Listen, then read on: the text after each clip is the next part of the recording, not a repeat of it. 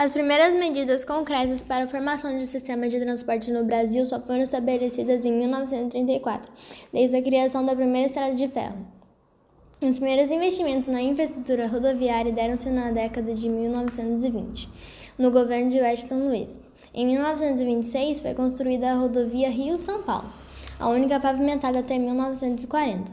Os governos Vargas e Gaspar Dutra deram prosseguimento aos investimentos rodoviários junto aos ferroviários. O transporte ferroviário deixou de ser popular por causa da chegada dos novos meios de transporte, e os transportes atuais ficaram cada vez mais populares e acessíveis. O sistema de transporte rodoviário é um tipo de transporte realizado em estradas, rodovias e ruas, que podem ser pavimentadas ou não.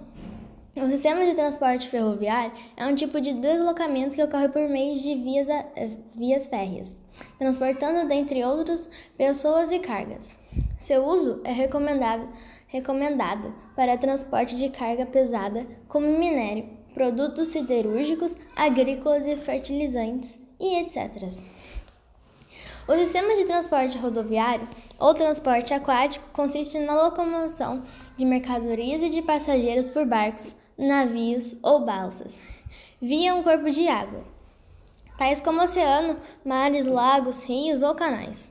Esse tipo de transporte é utilizado para cargas como cereais, combustíveis, etc.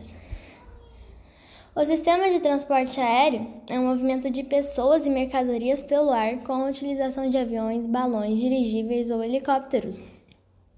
O transporte aéreo é usado preferencialmente para movimentar passageiros, cargas e mercadorias urgente ou de alto valor.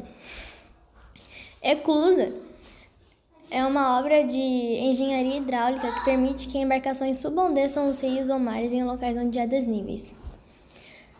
É, também são utilizadas como dispositivo de transposição para peixes em barragens.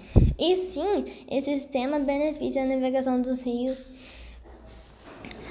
oceano, ou seja, a inclusa permite que embarcações subam ou desçam os rios ou mares em locais onde há desníveis, sem ficar preso.